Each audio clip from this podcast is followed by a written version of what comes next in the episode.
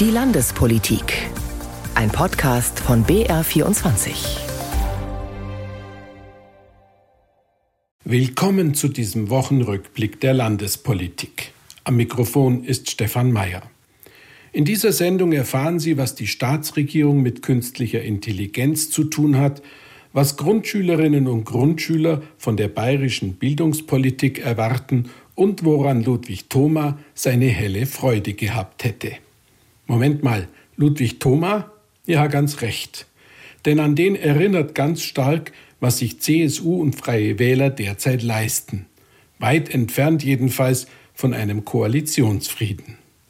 Was schwer nach einer Provinzposse aussieht, nennt meine Kollegin Anita Fünffinger liebenswürdig einen Koalitionsknatsch.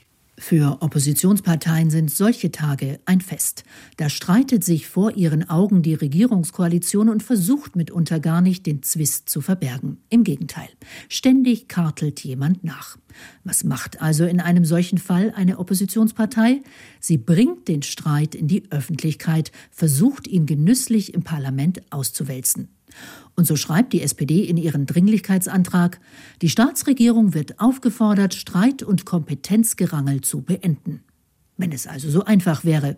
Übersetzt heißt das von SPD-Fraktionschef Florian von Brunn. Nach diesen ersten 100 Tagen muss man festhalten, diese Koalition ist das Dschungelcamp der Politik. Sie streiten schlimmer als die sprichwörtlichen Kesselflicker. Richtig entzündet hat sich das Feuer in diesem Kessel an einem Windrad also an vielen Windrädern, in Oberbayern im Landkreis Altötting. Als der Großinvestor aus Frankreich im Juni 2023 zu Besuch war, standen Ministerpräsident Markus Söder und Land- und Forstwirtschaftsministerin Michaela Kanniber buchstäblich gemeinsam im Wald. Hier sollten also 40 Windräder entstehen, damit das energieintensive Chemiedreieck genügend Strom bekommt. Alle lächelten, einzig Landrat Erwin Schneider schaute auf dem Pressefoto skeptisch zu Boden. Ob der CSU-Mann wohl ahnte, was die Leute in seiner Gegend so umtreibt? Am Ende entschieden die Bürgerinnen und Bürger von Mehring, dass sie das von der Staatsregierung groß angekündigte Windparkprojekt nicht haben wollen. Und seitdem wird ein Schuldiger gesucht. Einer muss es ja sein. Das ist die Gretchenfrage dieses Streits. Er war bei dem Windparkprojekt jedenfalls nicht involviert, verkündete Freie Wählerchef und Energieminister Hubert Aiwanger im BR Fernsehen. Da war ja noch nicht zuständig, das war ja der Herr Ministerpräsident und die Landwirtschaftsministerin, die damals für die bayerischen Staatsforsten zuständig war. Die Planung sei von oben gekommen, schiebt Aiwanger noch hinterher. Das macht der Freie Wählerchef gern. Bei der Heizungsdemo war es nicht anders. Am Ende waren es die da oben, als ob der stellvertretende Ministerpräsident des Freistaats Bayern nicht dazugehören würde, bei denen da oben. In der CSU jedenfalls heißt es nach dieser Sendung, hoppla, der Staatsminister für Wirtschaft und Energie hat also nichts mit Energiepolitik zu tun. Aiwanger sei nun mal Minister für Wirtschaft und Energie und als solcher halt auch für die Energiepolitik zuständig, teilte die Staatskanzlei dem Bayerischen Rundfunk schriftlich mit. Sämtliche Fragen zur Energieversorgung, Energiewende oder Energieinfrastruktur sind im Staatsministerium für Wirtschaft, Landesentwicklung und Energie angesiedelt. Im sechsten Jahr in der Verantwortung von Hubert Aiwanger. Der CSU reicht es sichtlich. Aiwanger betreibe Demo-Hopping bei den Bauern, statt im Büro zu sitzen. Er solle seine Arbeit machen, meckert die CSU. Der Ministerpräsident und Parteichef selbst will sich nicht mitten hineinreißen lassen in diese Kritik.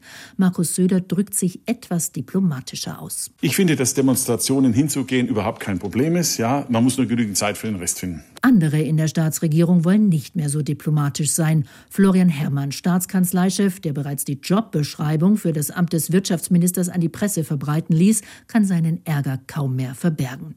Wie das denn nun rechtlich sei mit den Windrädern in den Staatsforsten und den Genehmigungen und dem Mitspracherecht der Bürger und Gemeinden, werden Aiwanger und Staatskanzleichef Herrmann zu Wochenbeginn in einer gemeinsamen Pressekonferenz gefragt. Herrmann will zur Antwort ansetzen, aber Aiwanger grätscht dazwischen. Ich würde mich da gern vordrängen, ohne ihm das Wort nehmen zu wollen. Sichtlich angefressen lauscht CSU-Mann Florian Herrmann den Ausführungen des Koalitionspartners und Wirtschaftsministers, um danach kurz und knapp anzufügen. Ähm, und all die Details dazwischen und wie man das zusammenbringt, der Kollege ausgeführt. Der Kollege, das ist die freundliche Umschreibung, wenn man den Namen des Herrn Kollegen einfach nicht aussprechen möchte. Die Steigerungsform dafür wäre im bayerischen Dialekt der Ander Der hat auch keinen Namen, aber man muss halt zwangsläufig über den sprechen. Markus Söder beherrscht die Da-Onder-Kommunikation in Perfektion. In seinen Statements gibt es viele Kolleginnen und Kollegen, deren Namen ihm grundsätzlich dann entfallen, wenn deren Ideen nicht chefkonform waren. Das musste kürzlich auch die neue Kultusministerin Anna Stolz erfahren.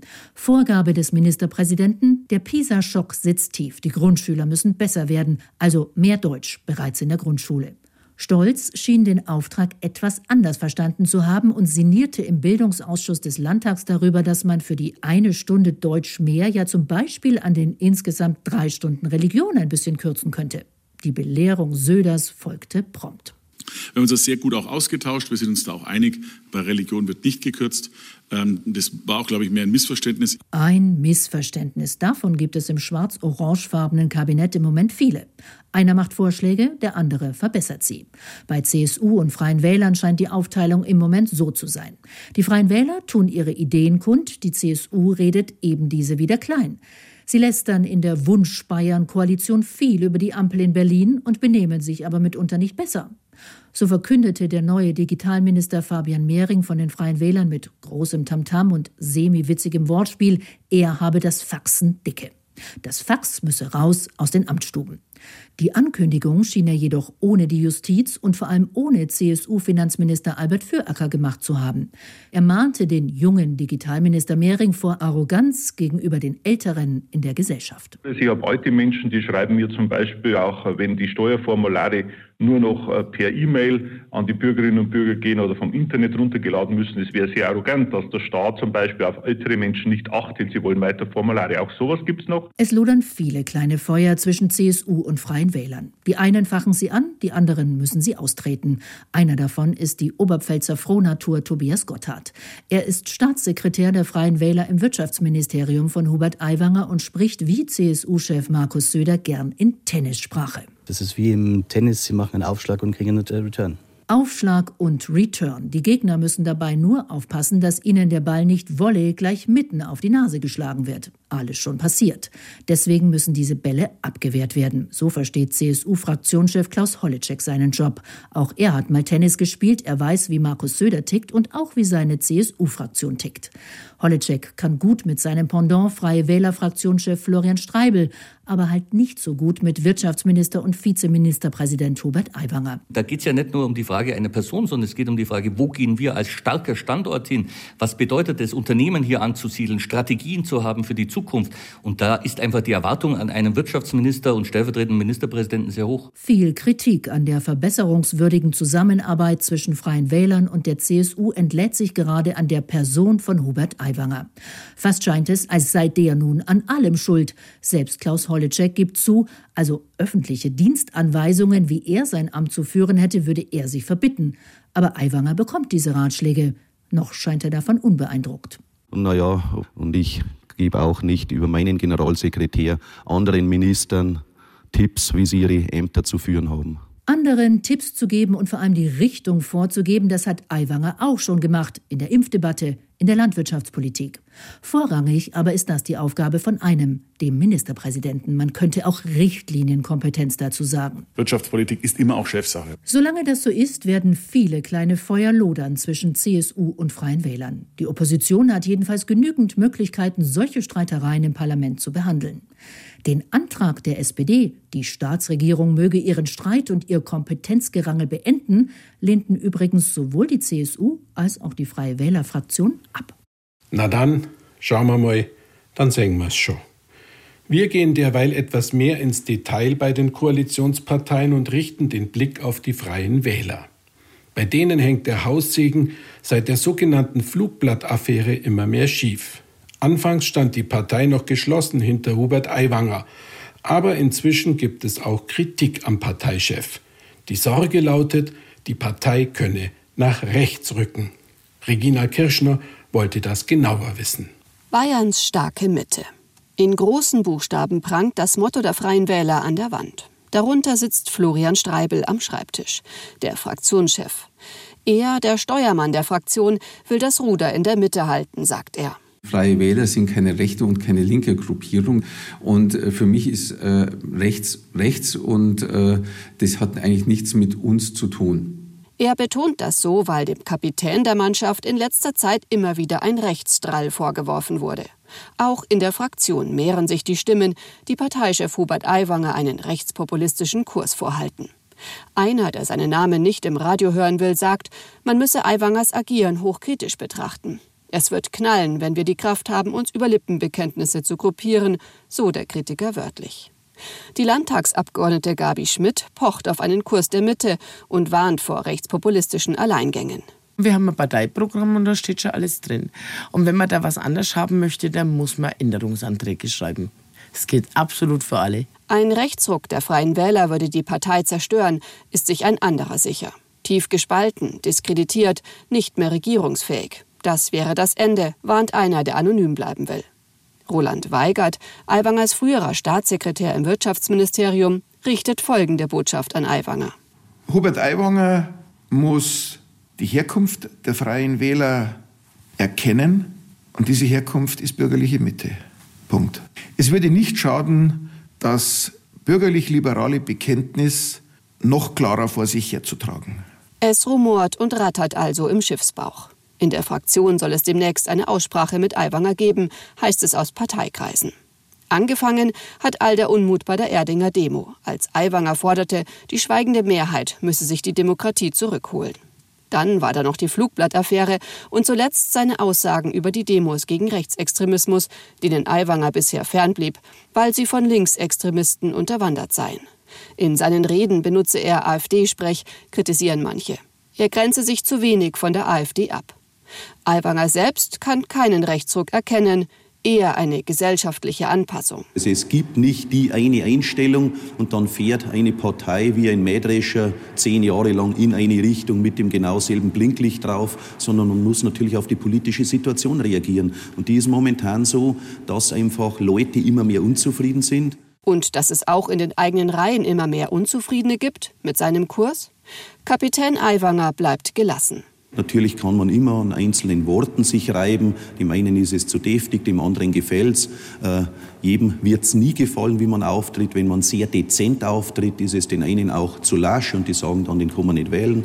Äh, also insofern, die Geschmacksrichtungen der Menschen sind verschieden und es gibt einfach verschiedene Politiker, die man dann an ihren Wahlergebnissen messen muss. Und zack, da ist es, sein schärfstes Argument. 15,8 Prozent haben die Freien Wähler bei der Landtagswahl eingefahren. Das beste Ergebnis bisher. Solange der Parteichef die Freien Wähler zum Erfolg führt, hat er aus der eigenen Partei nichts zu befürchten. Mai, der Hubert ist halt der Hubert, sagen seine Vertrauten, wenn er mal Bissal übers Ziel hinausschießt, wie sie es nennen. Auch beim Neujahrsempfang der Fraktion bekommt Aiwanger nach seiner Rede minutenlangen Applaus. Der Hubert geht seinen Weg, ich meinen, und das tun wir gemeinsam, sagt Steuermann Streibel dazu um dann noch unmissverständlich klarzumachen, wohin er das Schiff steuern will. Ab durch die Mitte. Das große Ziel dabei, die AfD klein halten. Und das gehe nur, wenn die demokratischen Parteien zusammenhalten. Mit dem ständigen Ampelbashing müsse daher nun Schluss sein. Ein Fehler benennen ist das eine und die Probleme lösen ist dann das andere. Und äh, dass wir jetzt auch schauen müssen, wie können wir die Probleme hier im Land gemeinsam lösen. Gemeinsam gegen Rechtsextremisten, gegen eine Spaltung der Gesellschaft. Da müsse man auch selbstkritisch die eigene Rhetorik prüfen. Ob dieser Appell auch an Parteichef Aiwanger gerichtet ist? Selbstkritik hat noch nie jemand geschaden, sagt Streibel und grinst verschmitzt. Das steht für sich. Damit jetzt nicht ein falscher Eindruck entsteht, es gab diese Woche natürlich nicht nur Gerangel in der Bayern-Koalition. Im Kabinett am Dienstag war Bayerns Zukunft und was man dafür tun kann ein Thema. Der Freistaat soll laut Staatsregierung in Zukunft eine eigene Software zur künstlichen Intelligenz entwickeln. Wissenschaftsminister Markus Blume kündigte dazu eine KI-Offensive an. Es geht vereinfacht gesagt um das Zusammenspiel zwischen Mensch und Computer. Mehr dazu vom bayerischen Wissenschaftsminister Markus Blume. Ich kann nur sagen, bei der künstlichen Intelligenz ist das größte Risiko, nicht bei dieser Entwicklung dabei zu sein. Und ich kann auch sagen aus all den Erfahrungen, wir haben eigentlich heute in den meisten Feldern schon Fachkräftemangel. Wir können viele Berufe nicht mehr besetzen. Wir können Ausbildungs- und Studienplätze nicht mehr besetzen, weil uns die jungen Menschen einfach ausgehen. Und am Ende wird uns künstliche Intelligenz helfen, die Plätze zu besetzen, die wir heute mit natürlicher Intelligenz nicht mehr füllen können. Also es ist eine Zukunftstechnologie und da möchte man nicht abgehängt werden. Wo steht Bayern denn im weltweiten Vergleich bei dieser Technologie? Der Vorteil ist, wir fangen in Bayern nicht bei Null an. Markus Söder hat die Hightech-Agenda vor drei bzw. vier Jahren ins Leben gerufen. Das ist, man kann schon sagen, in Europa das wuchtigste Forschungs- und Innovationsprogramm. 5,5 Milliarden Euro schwer bis zum Jahre 2027, jetzt zunächst mal verlängert heißt 1000 Professuren neu an die bayerischen Hochschulen, die klügsten Köpfe der Welt, die wir nach Bayern holen. Die meisten sind inzwischen auch tatsächlich besetzt. 13.000 Studienplätze neu in diesen Zukunftsfeldern. Das heißt wirklich ein echtes Talentprogramm auch ein Technologieprogramm, um in diesen Schlüsselfeldern der neuesten Entwicklung mit dabei zu sein. Und ein Teil eben davon war von vornherein für das Feld der künstlichen Intelligenz gedacht. Wir haben insgesamt 134 Professuren hier geschaffen.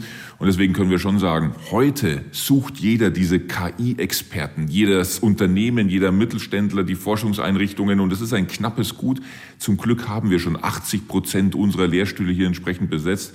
Das heißt, wir haben schon diejenigen, die heute alle wollen. Wenn Sie das jetzt alles umsetzen können, was da geplant ist, sagen wir mal in einem Zeitraum von den nächsten zehn Jahren, wäre also noch eine weitere Legislaturperiode, was wird sich dann mit dieser künstlichen Intelligenztechnologie in Bayern verändert haben? Zunächst mal, wir starten jetzt nochmal eine zusätzliche Raketenstufe. Wir zünden eine KI-Offensive. Wir bringen nochmal zusätzliche Forscherinnen und Forscher an die bayerischen Hochschulen. Wir entwickeln ein Basismodell, also ein extrem leistungsfähiges Modell mit mehr als 100 Milliarden Parametern, wie man sagt. Dieses Modell wird trainiert und wird so eine Basisanwendung. Auf dieser Basisanwendung können wir dann auch mit vertrauenswürdiger KI arbeiten. Das heißt, einer künstlichen Intelligenz, die nicht in den USA oder sonst wo von Privatfirmen trainiert wurde, sondern die mit Daten und Werten gefüttert wird, die aus Europa kommen. Also eine KI, die, wenn Sie so wollen, europäisch denkt oder vielleicht sogar bayerisch spricht am Ende. Und äh, das wiederum ist dann ein Basismodul, was für KI in der Verwaltung von Bedeutung ist, aber auch natürlich vielleicht für Interesse von der deutschen Industrie sein kann. Überall da, wo es darum geht, Verlässlichkeit und Vertrauen zu haben, wird das ein ganz wichtiges Basismodul. Die Entwicklung wird natürlich noch eine gewisse Zeit dauern. Das große Versprechen ist, künstliche Intelligenz wird praktisch alle Lebens- und Arbeitsbereiche in den nächsten Jahren erfassen, so wie das auch die Digitalisierung gemacht hat. Es wird dafür sorgen, dass Mobilität sicherer wird, dass Autos noch mehr quasi selbstständig können. Es wird dafür sorgen, dass unheilbare Krankheiten heilbar werden, weil wir Muster erkennen in, in der Behandlung, die dazu führen, dass man wirklich personalisierte Medizin anbieten kann. Und mit der neuesten Entwicklung von Computern, von Quantencomputern, werden wir zum Beispiel erstmals in der Lage sein, einfache Moleküle wirklich zu modellieren und zu optimieren, damit sie passgenau auf das Leiden des einzelnen Patienten abgestimmt sind. Man also quasi nicht mit einer mit einer Chemotherapie bei einer Krebsbehandlung erstmal alles abtötet, sondern ganz gezielt wirkende Wirkstoffe entwickeln kann. Das sind nur zwei, drei Anwendungsfelder von dem, was kommt. Über allem steht, wir wollen und wir dürfen nicht abhängig werden von anderen Regionen der Welt, sondern überall, wo es um Zukunft geht, da möchten wir gerne selbst im Fahrersitz sitzen und deswegen brauchen wir die klugen Köpfe und deswegen wollen wir selbst auch die Talente hier bei uns im Land ausbilden. Letztlich hat alles, was der Wissenschaftsminister gesagt hat, auch mit Bildung zu tun. Die beginnt in der Grundschule. Und da gibt eine aktuelle PISA-Studie den deutschen Schülerinnen und Schülern keine Bestnoten. Also überlegt man in der Staatsregierung, wie gegengesteuert werden kann. Mehr Mathe und Deutsch, weniger Englisch, Kahlschlag bei Kunst und Musik. Susi Weichselbaumer wollte wissen, was dazu an den Schulen zu hören ist. Damit mehr Mathe und Deutsch rein können in den Grundschulstundenplan, muss erstmal was raus. Am einfachsten das, was eh keiner mag. Aber ich mag Mathe sehr gerne und Kunst und WG basteln, weil wir machen ein Mäppchen und viel mitnähen und das mag ich. Also ich finde Schwimmen am tollsten, weil man ist da auch im Wasser halt. Englisch, das mag ich gern. Also andere Strategie. Vielleicht kriegt man was Gemochtes ja raus argumentiert. Sport zum Beispiel. Könnten die Kinder auch nach den Hausaufgaben auf dem Bolzplatz? Meine Kinder gerade im Hinblick auf den Übertritt müssen sehr viel leisten. Der Lehrplan ist was die Stoffmenge angeht, voll sagt diese Lehrerin einer vierten Klasse aus dem oberbayerischen ländlichen Raum. Sportstunden zu streichen halte ich für komplett falsch, weil die Kinder den sportlichen Ausgleich einfach dringend benötigen. Dann eben Religion. Nein, meint dazu Ministerpräsident Markus Söder. Andere auch. Ich mag auch sehr gern Religion und es macht mir auch Spaß. Dieser Lehrerin aus Oberbayern genauso, aber Achtung, Streichpotenzial. Drei Stunden Religion in der Grundschule in der dritten und vierten Klasse sind nicht nötig. Das sage ich auch als Religionslehrerin. Zwei Stunden wie überall und in allen anderen Stufen wären wirklich genug. Es sind zwei schöne Stunden, aber Wertevermittlung und soziale Erziehung findet schließlich auch in sämtlichen anderen Fächern statt, stimmt Florian Kohl zu. Er ist stellvertretender Vorsitzender der Gewerkschaft Erziehung und Wissenschaft Bayern. Ich glaube tatsächlich, dass die Diskussion um mehr oder weniger an bestimmten Fächern gar nicht zielführend ist.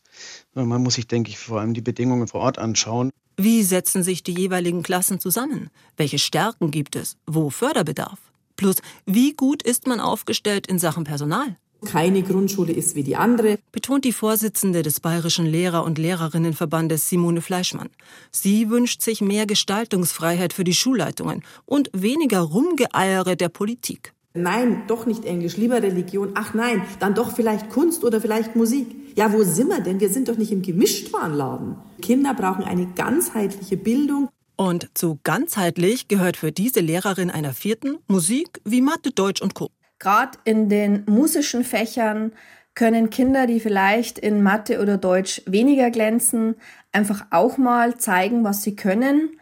Und vor allen Dingen auch in Phasen, wo sehr viele Proben geschrieben werden, sind die musischen Fächer ein hervorragender Ausgleich. Damit bleibt als letzter Streichkandidat Englisch. Dabei wäre Fremdsprachenunterricht in der Grundschule ideal, zeigen Studien, erklärt die Didaktikprofessorin Raffaela Porsch von der Uni Magdeburg. Also da hat man die Schüler gefragt, wann habt ihr eigentlich angefangen, Englisch zu lernen? Vor der dritten Klasse, in Klasse drei oder später? Und da hat sich ziemlich eindeutig gezeigt, dass diejenigen im Vorteil waren, die Englisch sehr früh, also vor Klasse drei, angefangen haben zu lernen. An Bayerns Grundschulen aber fällt, wenn was ausfallen muss, weil eine Lehrkraft krank wird beispielsweise und eine andere zur Vertretung gerufen wird, gerne Englisch aus. Der Grund? Nach dem Übertritt beginnt in der fünften Klasse der Englischunterricht eh wieder bei Null. Vorübergehendes Fazit wäre also vielleicht. Wenn man was wegstreichen würde, dann Englisch. Auf keinen Fall aber und durch nichts zu ersetzen. Pisa hin oder her? Mein Lieblingsfach ist ähm, Pause. Also, die Kinder wissen, was sie wollen. Aber die Politik wird entscheiden, was sie wollen sollen. Die Diskussion jedenfalls geht weiter. Und damit geht unsere Sendung zu Ende. Vielen Dank fürs Zuhören. Ich wünsche Ihnen einen kraftvollen Start in die neue Woche. Am Mikrofon verabschiedet sich Stefan Mayer.